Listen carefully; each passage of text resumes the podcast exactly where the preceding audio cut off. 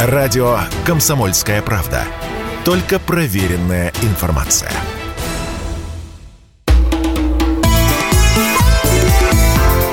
«Национальный вопрос» Приветствуем всех, кто слушает радиостанцию «Комсомольская правда». В студии ведущая программы Андрей Баранов. Здравствуйте. И Елена Фонина. Да, и вы знаете, сегодня мы решили вновь вернуться к той теме, которую затрагивали в нашей предыдущей программе. Я думаю, что будем возвращаться к этому не единожды. Очередной э, скандал, который, э, мне кажется, мы не можем э, пройти. Э, объясню, о чем идет речь.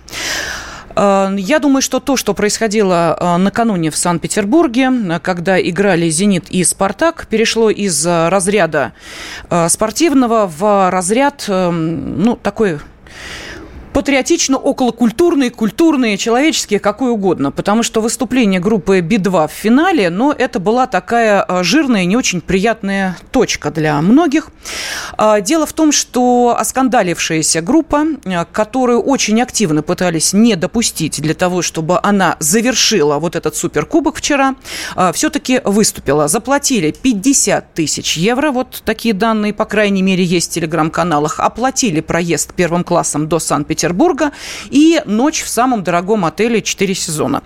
А после того, как само мероприятие, точнее мини-концерт на стадионе прошел 13-минутный, а, Би-2 написали на реакцию зрителей, а нам было все равно. Поблагодарили Санкт-Петербург и сказали, что деньги будут перечислены на благотворительность. Какую именно, непонятно, если учесть, что до этого группа Би-2, Шура и Лева Би-2, не стесняясь, говорили о том, какое их мнение а, к нашей спецоперации.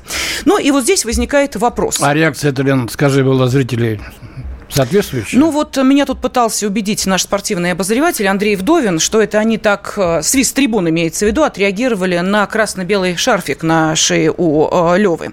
Мол, типа, э, против этого возражали. Спорить не будем.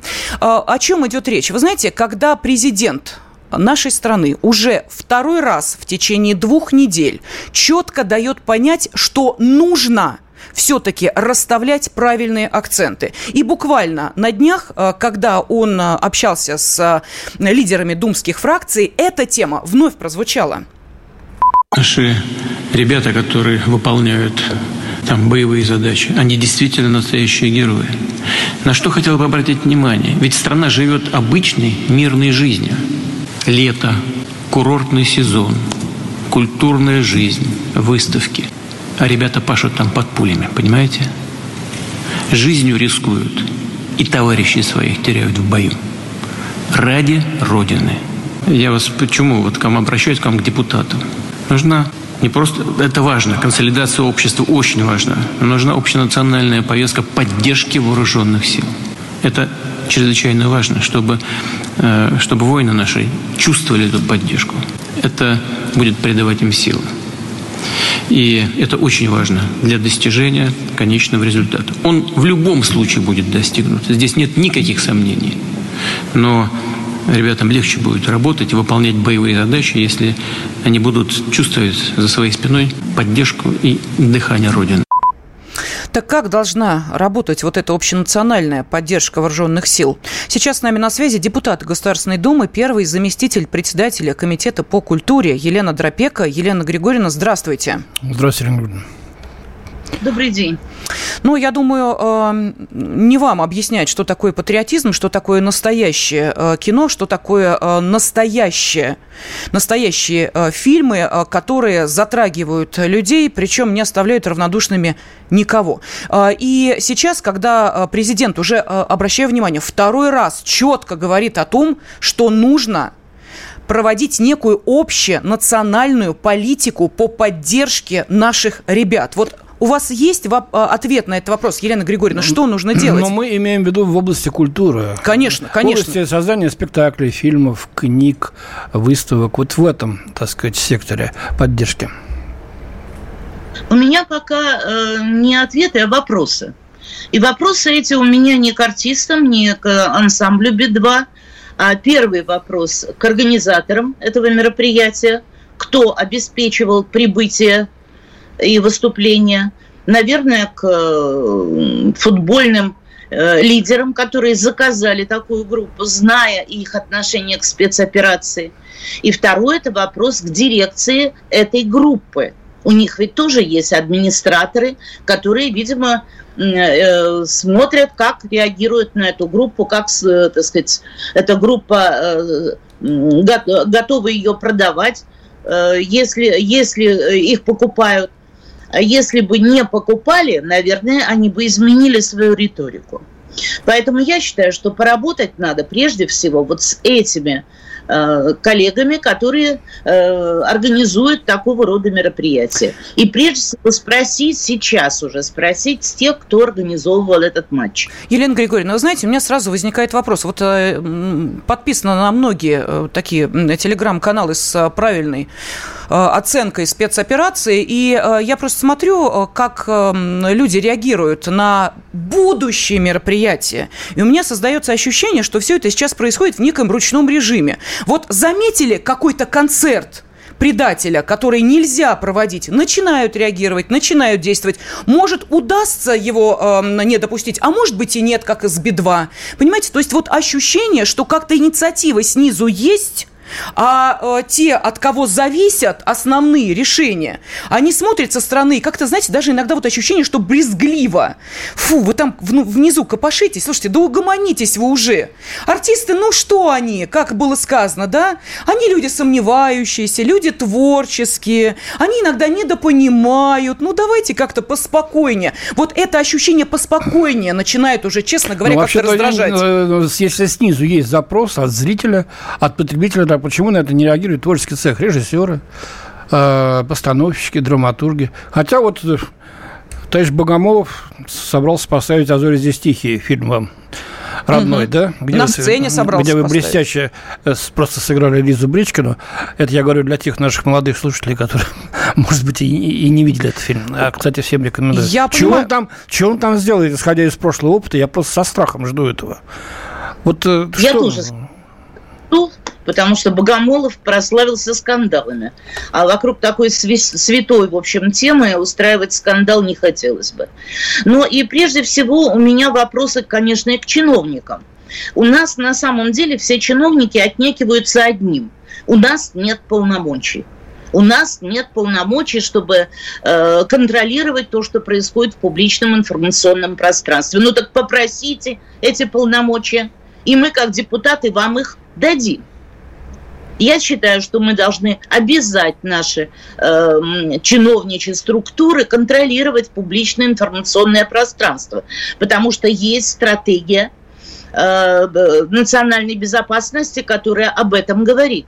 Существует много документов государственных и поручений президента, э, которые нужно исполнять, а они не исполняют, они умыли руки – Поэтому у меня вопросы к э, футбольному союзу, у меня вопросы к Министерству культуры Российской Федерации. А может не ждать, может быть, вашему комитету выступить с инициативой, вот какой хорошо сказали, обязать чиновников вот э, вести эту работу, тем более, если президент э, вот ставит такую задачу перед нами. Потому что питерское издание «Фонтанка», ну, я думаю, вы знаете, вы комментировали же эту новость, начинает информировать всех о том, что есть якобы некий список, который закрытый, но в нем, тем не менее, это всем известно, 30 э, э, фамилий артистов, запрещенных к выступлению, не рекомендованных к выступлению. Ну и, тем не менее, как мы понимаем, это подается именно так. Смотрите, до чего ж дошли. Запрещают выступления хороших людей. Ну вот именно такой подтекст звучит. И это при том, вот вы знаете, меня, э, честно говоря, эта тема начинает уже, ну, как-то настораживать. Когда сбежавший из России, заработавший миллиарды здесь, ну, хорошо, ладно, миллионы, Александр Роднянский, Луганский, небезызвестный вам продюсер, четко говорит, а я буду помогать только тем э, режиссерам, буду всячески им содействовать, кто охаивает Россию и плюет на спецоперацию. Вот этим буду помогать. Вот четкий критерий. Если ты выступаешь против, значит ты свой. А у нас как-то, вот знаете, то ли список есть, то ли нет, то ли можно делать, то ли нельзя. Ой, вообще, это же свободу слова, знаете ли, мы как-то душить начинаем. Музыкант, он же как дитя право имеет. Вот, вот это как-то уже начинает немножко настораживать. Не первый месяц идет спецоперация, Елена Григорьевна. Я, я с вами совершенно согласна и хочу напомнить, э, если вы не знаете, что несколько лет еще назад наверное, года два-три назад, выступая в Государственной Думе с трибуны, я призвала жить так, как живут во время э, военной операции. Против нас идет информационная война, и мы должны жить по законам военного времени. А законы военного времени предполагают, конечно, контроль за собственной территорией. Территории информационной прежде всего, территории идеологической. Поэтому я-то как раз э, нахожусь с той стороны, где требуют контроля. Но против нас мощное лобби Э, наших либералов, наших, э, так сказать, в том числе и деятелей культуры, которые никак не могут понять, что Россия уже воюет, что мы уже находимся в состоянии войны, и все, кто не с нами, они пятая колонна, они предатели во многом. Либо это люди слабые, которые могут в любой момент нас предать. Давайте мы сейчас уходим на небольшой перерыв. Кстати, мнение о теме, которую мы э, сейчас обсуждаем, наши радиослушатели могут высказать, отправив сообщение на WhatsApp, Viber, Telegram и SMS, плюс 7 967 200 ровно 9702. Вопрос, как должна работать та самая общенациональная поддержка вооруженных сил? И э, вот с этим вопросом мы, собственно, к нашим радиослушателям Наиболее обращаемся. интересное сообщение ваше мы обязательно зачитаем. Да, а с нами на связи по-прежнему и в следующей части будет депутат Государственного Государственной Думы, первый заместитель председателя Комитета по культуре Елена Дропека. Вместе с Еленой Григорьевной мы обсуждаем эту тему и попытаемся понять, что реально можно сделать в этих обстоятельствах. Радио «Комсомольская правда». Никаких фейков, только правда.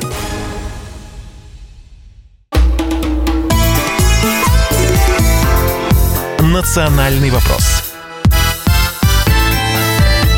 студии ведущая программа Андрей Баранов. Елена Афонина. С нами на связи депутат Государственной Думы, первый заместитель председателя Комитета по культуре Елена Доропека. Вместе с Еленой Григорьевной мы пытаемся понять, каким образом можно реализовать э, то э, предложение, которое прозвучало от президента, ну, точнее, тот, э, я не знаю, наказ, указ, приказ, воспринимайте это как хотите, что должна быть выработана общая национальная повестка поддержки вооруженных сил. Вот как это должно работать? Мы сейчас пытаемся понять. А то ведь упомянутый вами и нами, Елена Григорьевна, футбольный союз наш, отечественный, э, он ведь э, по-прежнему крымские команды не видит. У нас нет в Крыму футбольных команд. У нас нет в Донбассе футбольных команд. Их просто нет для нашего отечественного ну, российского футбольного просто, союза. видимо, чиновники боятся, что в этом случае Чего? нам еще лет на пять закроют выступления Серьезно? на международных аренах. Да. Правда, а мы прям так выступаем сейчас. А деньги?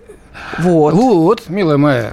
Елена Григорьевна, давайте про деньги. Вот скажите, пожалуйста, когда у нас проходят очередные, э, так сказать, смотры э, предложений по выделению денег из государственного бюджета для съемок тех или иных фильмов, у нас э, комиссия опять, насколько я понимаю, э, дает добро на выделение денег фильмам определенной направленности. Ну, по крайней мере, один из фильмов, э, по э, слухам, который должен снимать Андрей Смирнов, весьма известный режиссер, как раз касается 50-х годов, кровавый сталинский и постсталинский режим и прочее, прочее, прочее во всей этой красе уныния и а, так далее. Мы все это проходили. Тот же самый упомянутый Роднянский говорит, а я буду Звягинцеву помогать снимать фильмы и продюсировать их.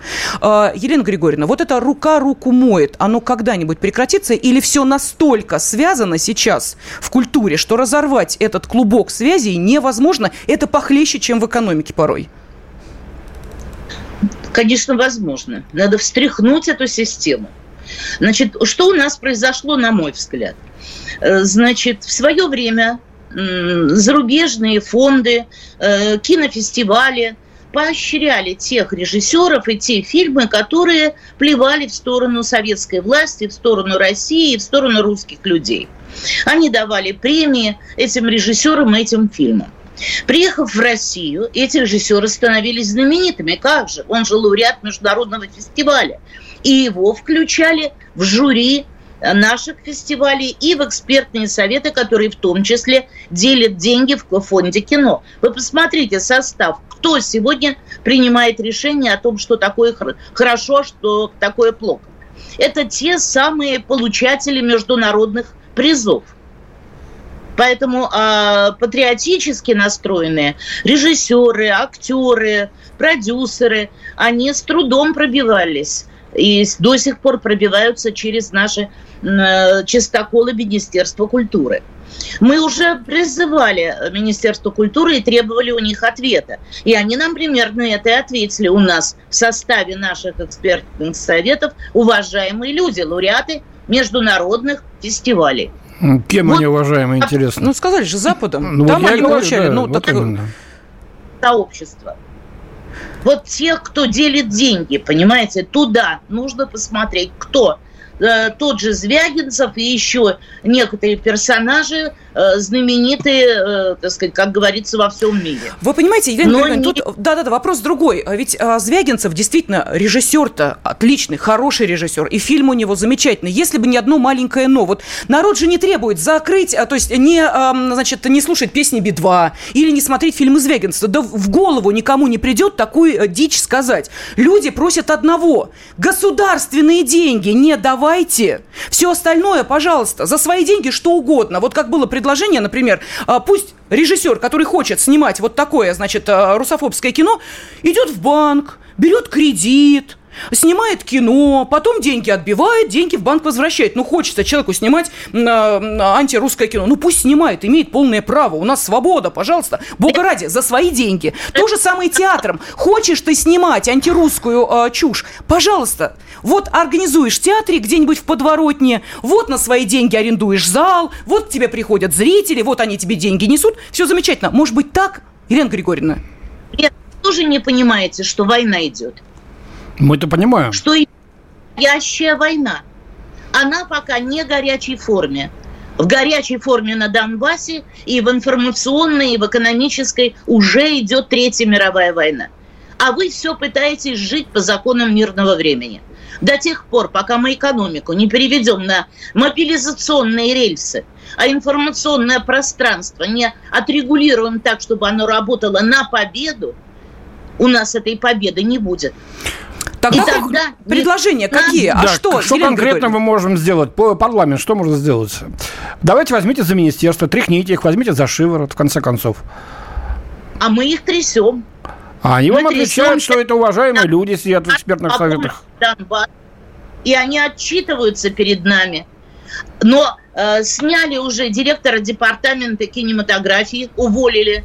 Я бы весь департамент выгнала, потому что они не имеют никакой ни идеологии, ни идеи. Они даже не вот на последнем совещании, которое было по кинопрокату, у них не было никаких идей, как быть, как спасать отечественный кинопрокат, как увеличить количество российских фильмов, они просто промолчали. О чем сказал вице-спикер э, Дованков, который вел это совещание – мы просто возмущены позицией Министерства культуры. Ну хорошо. Так что так, может быть... очень активно но если Министерство культуры ограничивается тем, что решает, ну, допустим, изменить э, э, верхушку некоторых московских театров, мы это видели, да, сняли, э, точнее, не продлили договор с худруками трех театров. Здорово, замечательно. Все, отстаньте от нас или еще что-то. Вот по вашему мнению, когда мы наконец-то скажем, что да, дело сдвинулось с мертвой точки, как мы это поймем? Вот в чем это должно будет выражаться, Елена Григорьевна? Это должно выразиться в продукции, в том, что происходит на театральных подмостках. Какие пьесы сегодня берутся к постановке, э, как их принимает зритель, как театр, который в Российской э, империи, в Советском Союзе всегда был э, трибуной, общественной трибуной. Вот чтобы он снова стал общественным местом, а не местом, где упражняются э, в новых техниках наши режиссеры. Понимаете? Хочется, чтобы говорили о главном, говорили о, со зрителем, о том, что зрители сегодня волнует. И в провинции такие театры, такие режиссеры есть. Э, в Москве у нас с этим хуже. Хотя тоже есть интересные постановки. Нет интересной драматургии, объявите конкурс, дайте большие премии, и вам принесут пьесы, которые будут говорить о сегодняшних проблемах и о проблемах, которые переживала страна за эти годы. Просто нужно я не думаю, что за деньги вот появятся хорошие Елена пьесы. Григорьевна, просто дело в том, что, к сожалению, упомянутая вами э, провинция со всей своей чистотой еще пока остающейся, она тянется за московской золотой маской. И отбираются на эту самую золотую маску именно те спектакли, которые отбирают абсолютно такое же жюри, как вы и сказали, применительно к кинопроизводству. То есть мы поэтому и спросили, если эта паутина псевдокультурная опутала всю страну, ну, когда-нибудь каким-то образом ее можно разрушить? Вы же, мы же понимаем, что это деньги. Ну, какая культура? Деньги, еще раз деньги, дать своим, распилить, а, вот этим откат, а вот эти тебе за 3 копейки снимут кино, а в карман положат 10 рублей. Ну, это же всем известно. Но почему это не начать каким-то образом выносить на поверхность? И кто, главное, это должен сделать? Есть ответ? Государственная Дума в лице нашего комитета по культуре об этом говорит давно.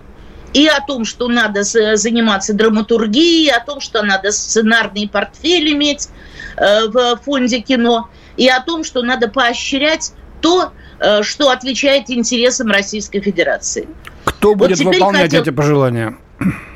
Федерации пошло вместе с нами в ногу, а они пока идут поперек. Ну, а меры воздействия-то какие на них все-таки? Ну, вот пожурили вы их, сказали, ай-яй-яй, депутатскую проверку сделали, а им, извините меня, вот... Вы справедливо сказали, что идет война, пока, так сказать, не горячая, но уже, так сказать, в сфере идеологии это точно. Ну, надо тогда и действовать по военному. Может, административными мерами какими-то что-то э, начать делать. Так, вы нам не нравитесь, потому по чину.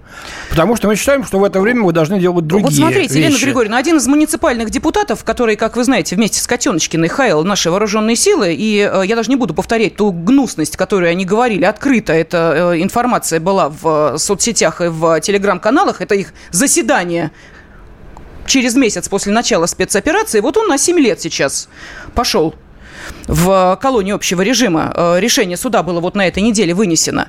Может быть, вот так действовать? Может быть, под страхом, я не знаю, там, административного ли наказания или уголовного наказания? Слушайте, вы посмотрите, ты... что творится на Западе. Как только начинают да. говорить что-нибудь хорошее в адрес России, из деятелей искусства или кого-то еще, э, или, упаси Боже, в адрес самого Путина, так его тут же сейчас за... начинают травить, лишают всех возможных привилегий, и он еще вынужден потом извиняться и каяться, что его не так поняли.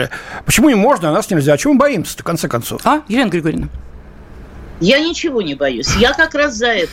Я за то, чтобы ввести строгую дисциплину и ответственность. Ответственность персональную чиновников, наделить чиновников дополнительными полномочиями, если у них нет этих полномочий, и не обращать внимания на виск и жалобы тех, кому наступили на пятки. Понимаете?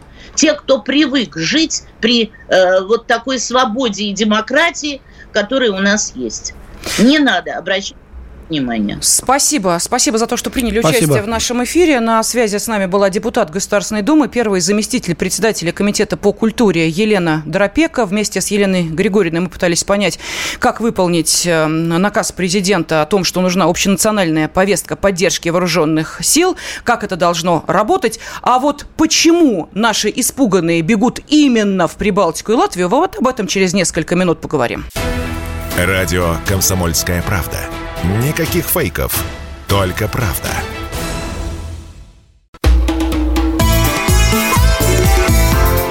«Национальный вопрос». В студии ведущие программы Андрей Баранов. А Ирина Фонина. Мы сегодня пытаемся понять, э, каким образом можно выполнить э, задачу по созданию общенациональной повестки поддержки вооруженных сил нашей страны, как это должно работать. И спровоцировало обсуждение этой темы и эм, то указание, которое президент э, дал лидерам думских фракций. Ну и, конечно, это скандальное завершение Суперкубка в Санкт-Петербурге с выступлением в финале группы Би-2. И вот я просто хочу еще раз зачитать то, что они написали в своих официальных социальных э, сетях. Санкт-Петербург, спасибо, выступили на Суперкубке и заодно сделали хорошее дело. Доходы от проведения матча будет, будут направлены на благотворительность.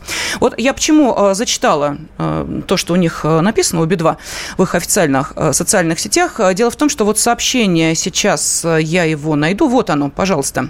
Из Белгорода нам пишут, на деньги Би-2 э, может прилететь к нам в Белгород ракета, которая убьет, не дай бог, мою семью. В первый раз семья была на расстоянии 900 метров от смерти, в скобочках написано нефтебаза. Второй – 6 километров, в скобочках точка У почти в центре. Нам теперь что, массированного обстрела ждать?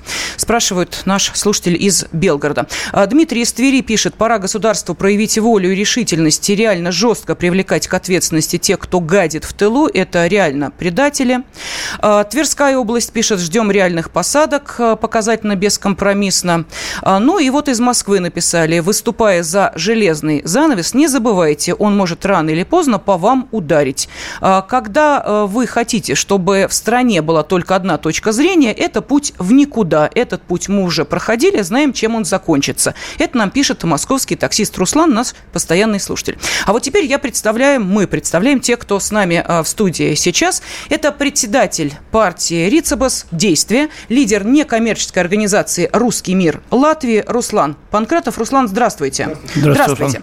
Вот вы знаете, когда мы э, слышим, да, что э, путь с одной точки зрения – это путь в никуда, э, у меня сразу у нас возникает вопрос. Скажите, пожалуйста, а вот почему э, те, кто не принял на первом этапе нашу спецоперацию, бежали именно в Латвию? Ну, там же, наверное, свобода слова, там же демократия, там же э, разные мнения, мнения и э, все различные спектры этих мнений. Ведь так? Демократия это в России. Потому что э, э, демократия это в России. В Латвии, э, если вы ставите лайк, например, э, в соцсетях, вы уже на контроле у спецслужб. Если вы сделаете пост, если вы русский по национальности, это срок сразу, автоматически. Если а еще вы латыш или не являетесь там русским, ну, еще, может быть, пару раз вас вызовут. Это все. Поэтому говорить о том, что у нас свобода слова, вот знаете, мне сейчас только что история э, очень крайне шокировала. Э, учителя одной из школ Санкт-Петербурга или, может быть, Ленинградской области собирали гуманитарную помощь э, для ВСУ. И э, сотрудники э, плаща и кинжала говорят, а мы не знаем, как нам с ними поступить, мы не знаем, что сделать. Пресечь они якобы не могут. Я говорю, ну, ребята, мне кажется, это как это. Я, ну, может быть, это фейк, может быть, не знаю. Я говорю, ребятушки, приезжайте в Латвию, там очень здорово. Там только объявление подаешь, и тебе сразу уже пять лет готово за поддержку геноцида и военных преступлений России. Сразу. Э, как таким образом, что происходит в России, почему такая альтернатива мнений? Потому что люди, живущие здесь, зарабатывающие здесь, успевают не просто поливать это все там э, просто ведрами, вагонами выливает это, это, это, это словесное словоблудие и ничего не боятся, и ни к чему их ни, ни, ни, никак нельзя приструнить. Скажи... Я уже не говорю про эту миграционную эту волну, вы действительно, там русские против войны. Вот вышло там Хаматова, Докфест, угу. Лукьянова, и вот все они там что-то, спасибо, латыши, вы нас тут приняли, а вы знаете, Хаматова полный бред. Я, я вас убеждаю, как, ну, как человек с медицинским образованием, у Хаматова F20, у него шизофрения, потому что стоит с площади рассказывает, что, вы знаете, э, я если поеду в Москву, я не могу, вот у меня мой какой-то режиссер, которого заставили букву «З» поставить на э, театре, его избили. Ну что он нанесет? Какое у него там бревно на голову ей упало? И вот на этом они живут. Но не забываем еще, мало того, что они какие-то преференции с этого получают, но есть еще э, с точки зрения спецслужб прессинг. То есть, если вы хотите, чтобы вам продлили ВНЖ, вы обязательно должны сказать, что Путин тиран, а Россия мордор. Если вы э, будете э, лавировать или пытаться говорить, ну, я тут нейтральный, вы можете лишиться всего сразу. А, с нами сейчас также корреспондент «Комсомольской правды» Дина Карпицкая. А, Дин, приветствуем тебя, здравствуй. Да, просто не стали представлять, да, чтобы Руслану дать э, слово и поговорить про Латвию. А вот ты прилете, приехала из Литвы. А, той самой Литвы, да, с которой у нас сейчас, мягко говоря, не очень э, понятные отношения в связи с э, запретом поставки грузов в Калининград. А, скажи, пожалуйста, вот э, в Литве так же, как в Латвии, или еще хуже обстоит дело с, ну, скажем так, отношением к тем, кто говорит по-русски и каким-то образом выражает, ну, даже не поддержку, хотя бы понимание того, что делает Россия? Ну, вообще, э, что меня удивило, я вообще бывала в Литве, но давно, и сейчас я, когда ходила по улицам города, люди даже между собой говорят по-русски. Такого количества русского языка я не слышала там ни в Грузии, не знаю, в Армении, ни в Узбекистане, ни, ни в каких странах постсоветского пространства, как в, Лат... в Литве, простите. А, а, что касается выражения своего мнения, то тут, конечно, тоже совершенно однозначная история. Я общалась там со знакомыми, например, они хотели провести такую акцию, флешмоб в интернете в поддержку русских туристов. Если вы знаете, то Литва открыла свои границы сухопутные, и очень много людей сейчас э, едут через Литву, там, ну, потому что у нас прямого сообщения нет ни с Европой, ни с другими странами, вот, и не, некоторые просто отдыхать. И когда граница была открыта, только открылась, то э, вот этот мой знакомый заметил, что русские боятся разговаривать э, по-русски, и некоторые даже пытаются там на немецком или на английском, ну, конечно, сразу заметно, откуда человек, и вот они хотели запустить такой флешмоб, что давайте вот как бы политика отдельно, люди простые отдельно. Не надо тут русофобии, ксенофобии и так далее. И ну, никакого флешмоба не состоялось, как вы понимаете. Мало того, в Литве сейчас введен режим ЧП и запрещена трансляция русских телеканалов, белорусских телеканалов. Э, но я смотрела там телевидение каждый вечер, и некоторые каналы наши все-таки там показывают э, оппозиционного настроя. Это там э, «Настоящее время» признан, кстати, иноагентом, и там выступают наши какие-то блогеры, политические политических там кругах люди, Венедиктов и так далее, у них своя риторика, естественно, она отличается от официальной, которая сейчас у нас в России. Ну, то есть эти каналы там показывают. Что касается, в принципе, настроения людей э, и отношения, например, ко мне, как к русской туристке, да, а я не почувствовала ни грамма никакого э, вообще на себе там негатива. Я смело всем говорила, ну, это моя принципиальная позиция, я э, да-да, видим тебя, Дин, видим, все в порядке. Сбой небольшой был. Так, подвисла у нас картинка. А, сейчас а, перенастроим связь с Диной Карпицкой. А, Руслан, у меня вопрос к вам. Скажите, пожалуйста, вот Дина сказала, я не почувствовала к себе негативного отношения. Вот здесь хочется вспомнить набившую оскомину фразу, не надо путать, путать туризм и иммиграцию. Вот вы человек, который в Латвии родился, и, родился жил, да. и живет. Вы чувствуете какое-то не то к себе отношение? Вы знаете, да, но удивительным образом. Я не могу объяснить это как объективно, но субъективно, на какой-то, может быть, метафизике, э, латыши улавливают, вот мы вот в нашей компании будем стоять, они и будем говорить по-русски, они каким-то э, шестым чувством улавливают, вот что вы из России, а я местный. И тут же с вами могут говорить по-русски, со мной перейдут на латышский. Я не знаю, как это, микро, микро э, физиогномика, микро какие-то движения. Э, То есть лица. туристами могут говорить на русском, а да. вот если ты... Э, местный житель, да. То, местный то житель, да, ты получаешь только... нек, э, некий пресс. Хотя э, я был свидетелем того, что, э, скажем, э, на работе в Старой Риге ты ходишь в одно и то же кафе, я знаю, что эта девочка говорит по-русски, и вот стоит э, семейная пара, молодые люди, может быть, 25-30 лет, и пытаются что-то заказать, и вдруг я смотрю, она реально переходит с ними на латышский. И э, они пытаются с ней говорить на английский, она что-то им пытается говорить по-латышски, но я на него смотрю, я думаю, я же знаю, что ты говоришь по-русски, зачем ты это делаешь? Ну вот что-то у них включается. У них их 24 на 7 промывают мозги, что вот все враждебно, понимаете, все 30 лет независимости, э, все русские, особенно местные, вот то, что мы с вами говорим, позорный институт неграждан, это вбивалось, что это враждебное, чужеродное и никак никогда не, мож, не, не, не могущая быть э, чем-то дружелюбным. Руслан, скажите, пожалуйста, вот эта политика искоренения русского языка, она начала уже работать? Потому что вот э, если мы говорим о том, что определенные цифры граждан, говорящих на русском языке, были там 40 и выше процентов, да, то сейчас картина меняется? Вы знаете, удивительным образом э, люди как говорили на русском, так и говорят. Язык межнационального общения, он э, продолжил э, жить своей... И эта политика, сразу можно сказать, что она провальная, именно националистическая. Более того, скажем, криминальный мир, он вообще не говорит по-латышски. То есть я был свидетелем, когда сидит следователь, ну, видно, его взяли, у нас же на работу берут только латыши, там, угу. нам таланты же не нужны, и какой-то специально обученный человек или девочка, которая переводит с русского на латышский, чтобы он мог писать протокол. Криминальный мир состоит из русских или... Э, или криминальный или... мир Латвии или Прибалтики, он вообще говорит на русском, то есть Но ну, э, это... криминалитет в тюрьмах. Э, вот. Это малоприятная ситуация. Давайте сейчас прервемся на буквально Да, все, мы видим, что Дина Карпицкая уже с нами. Да, обязательно, Дин, дадим тебе слово после небольшого перерыва. Сейчас уходим на паузу. Радио «Комсомольская правда». Мы быстрее телеграм-каналов.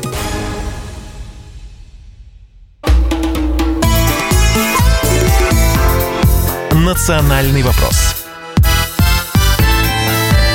студии ведущий программы Андрей Баранов. И Елена Афонина. А, с нами на связи корреспондент «Комсомольской правды» Дина Карпицкая. В студии председатель партии «Рицебас. Действие», лидер некоммерческой организации «Русский мир Латвии» Руслан Панкратов. Ну, Руслан, Латвия, Дина из Литвы вернулась. И, собственно, мы обсуждаем а, то, что сейчас а, происходит в этих прибалтийских странах касаемо отношения к русским и русофобии. Ну и, собственно, вот этого желания скакать впереди всего Евросоюза в том, что касается давления давление на Россию. Дин, ведь, наверное, не случайно в Литву-то э, в командировку тебя отправили, потому что э, хочется, наверное, понять, что же себя представляет страна, которая сказала, а вот не будем пускать э, грузы в Калининград, и ничего вы с нами не сделаете, а вот не будем. Что это? Это что за собственное вот это вот, я не знаю, самомнение? Они не боятся, что мы пробьем Суралский коридор? наглое заявление, и причем я своими глазами видела, что от такого решения страдают не только наши водители фур. На границе скопилась просто гигантская очередь из там больше тысячи машин. Но в этой очереди стоят точно так же машины с европейскими номерами. То есть их же люди, вот что касается таких да, бытовых рабочих неудобств, они попали в эту ситуацию точно так же, как и наши. Что касается вообще людей, э, с кем я общалась, то к этому решению своего правительства литовцы а, отнеслись, ну, мягко говоря, не очень одобрительно, потому что у людей трясутся коленки, они боятся, что Россия ответит, там ждут э, все русские танки со дня на день, настолько ждут, что Многие пошли документы свои приводить в порядок, у кого там паспорта закончились, там деньги снимать с карточек на случай, что придется убежать, возможно, да, если начнутся какие-то э, действия такие с нашей стороны более конкретные. А, украинские беженцы, которых в Литве относительно немного, там приехало где-то 40 тысяч, но осталось около 10, потому что а, Литва, она не так принимает, как там соседняя Польша или там богатая Германия, там и пособия практически там не дают работать, а в основном помогают трудоустроиться. Ну, в общем, там другие немножко такие, да, условия.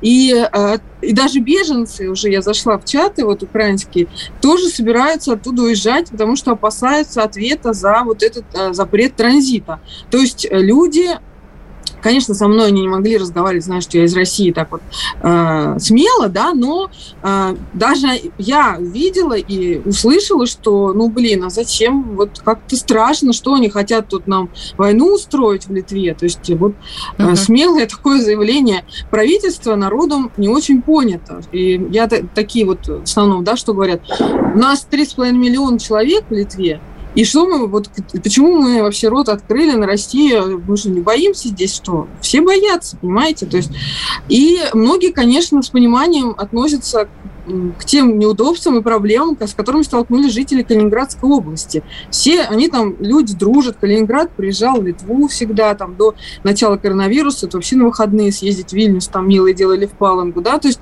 у всех много знакомых друзей, и простые литовцы не понимают, что простые россияне не виноваты ни в чем. Почему они не могут получать там продукты питания, там еще какие-то да, необходимые вещи. Я когда была на границе в Каменном Логе и ходила там, общалась с нашими дальнобойщиками, я прямо спрашивала, что вы везете? В основном везут э, бытовые вещи, там пластиковую посуду, минеральную вату, там э, ткани какие-то. То есть вот абсолютно необходимые грузы. И, э, и сейчас наши жители Калининградской области, они они практически, да, вот оказались практически в блокаде. И литовцы понимают прекрасно проблему, с которой придется столкнуться нашим россиянам, там живущим, поэтому а, вот такая ситуация. Но, с другой стороны, там телевидение, там много, кстати, русскоязычных каналов, есть русскоязычные газеты. Они очень э, топят за то, что, да, извините, санкции, санкции, вот там, мы обязаны были это сделать. Ну, понятно, они официальную линию. А, Руслан, Р- да. да. Руслан, а в Латвии есть вот у латышей какой-то страх перед тем, что это может очень плохо закончиться? А, у думающих латышей есть. А их сколько процентов? А, думающие латыши плюс латыши, которые родились в Сибири. Это вот две таких адекватных группы, потому что латыши а, поделены, да, вот эта завозная элитка из Соединенных Штатов, которая националистическая, которая всем правит. Местные латыши, причем местные латыши не очень любят этих американцев, потому что те никогда не жили, приехали, начинают умничать, как им надо было поступать и что-то делать. По всем известно, что с 56 года, по-моему, разрабатывалась эта программа, там была прямо директива через миграционную среду. Латышам было э, дано такое задание, что, пожалуйста, быть максимально лояльным э, к действующей советской власти, занимать посты э, в партийных рядах, в органах власти. И в час X да. И он пришел. И он пришел, правда. Да, это да. было. А вы тут интересное словечко эм, сказали, охарактеризовав тех э, русских, которые интегрируются в латышское общество. Интеграсты. Да, мы, интеграсты, мы их называем да. интеграсты. Это русский Смотрите, по крови, да, они, они учат переверт... латышский язык, становятся святей Папы Римского. Латышская молодежь коренная уезжает на Запад, да. получив паспорт, а ее место занимает олатышевшиеся русские. Вообще это и даже не, не знаешь, И этого? даже не знаете, не знаете, что лучше, потому что они так стараются быть латышами, что Э, чтобы кто-то вот э, не сказал, вот это какой-то, знаете, как у Чехова, я по капле э, из себя выжимал раба, а у них это прям как включается, как вот на генном, что ли, а, уровне, что они, а вдруг кто-то что-то скажет, и, еще, и это может быть на подлете, не обязательно что-то делать плохое, на подлете. Что-то вот, давайте вот не будем делать, мало ли что, что-то кто-то скажет где-то. И... Но у них же есть все-таки родственники в России у многих, да? Есть, и вот это вот их новый, знаете, раньше был новый русский, сейчас европейский русский русский какой-то вводится в, в, в обиход наш с вами речевой. Это такой русский, знаете, э, как ничего личного, только деньги, да, у него один бог, и у него никакой... По-моему, это Кастро сказал, что с капиталистами крайне опасно, у них э, нет идей, идей, у них нет души, у них только деньги, где кормят, там и родина. И вот э, европейский ну, русский... так американская вот, мечта на грош пятаков да, это, князи, да, к сожалению, у нас есть яркий пример, это вот Нил Ушаков, на которого такая такая была красивая большая надежда, да, который да. предал все, что только можно предать, и, и все Но в итоге ему не помогло, его самого и сожрали. Руслан, русские уезжают из э, Латвии? Может быть, а. вот Дина сказала, что э, литовцы готовят свои документы на всякий случай. Вот да. русские, если есть такое желание уехать в Россию, они могут это сделать сейчас? Вы знаете, конечно, да, но очень э, процесс э, несложный. И здесь, конечно, я вынужден кинуть камень в огород э, наверное, ФМС или тем, кто занимается этим переездом, МИД, может быть, да, э, крайне неорганизованная программа. Да, мы как-то говорили э, с Игорем Шишкиным, что вот может быть сложно. Вы знаете, сложно, не сложно, не ясно вообще ничего. На каком уровне может затык произойти. И потом, знаете, ну, это совершенно же элементарные вещи с точки зрения организации. Если вдруг, предположим, я решился переезжать, ну все, ну нету, я пишу заявление, вы меня проверили, ну кто-то, какой-то человек смотрит, ага, вот такое-то образование. И, наверное, по регионам раскидывают, кому нужен такой специалист. Он нам. Да, и мне предлагается, я уважаемые, смотрите, вы можете угу. такой-такой регион выбрать. Вот такая-то квартира будет. Мы вот такая-то зарплата. об этом Руслан говорил. Ну, ничего но, нет. Да, ну, вот будем Вы, это, знаете, что то же самое похоже. Поехали Спасибо. в такси, да. Потом, брат, договоримся. Когда потом? Куда мы едем? И вот это, это вот, это организация. Это не организация. Это диверсионная деятельность именно Понятно, а, мы будем ее разоблачать. Спасибо. Спасибо. Руслан Панкратов, э, лидер лидер некоммерческой организации «Русский мир Латвии», Дина Карпицкая, корреспондент «Комсомольской правды». Дина, Ждите хорошую тему затронули. Позовем тебя, потом об этом расскажешь. Национальный вопрос.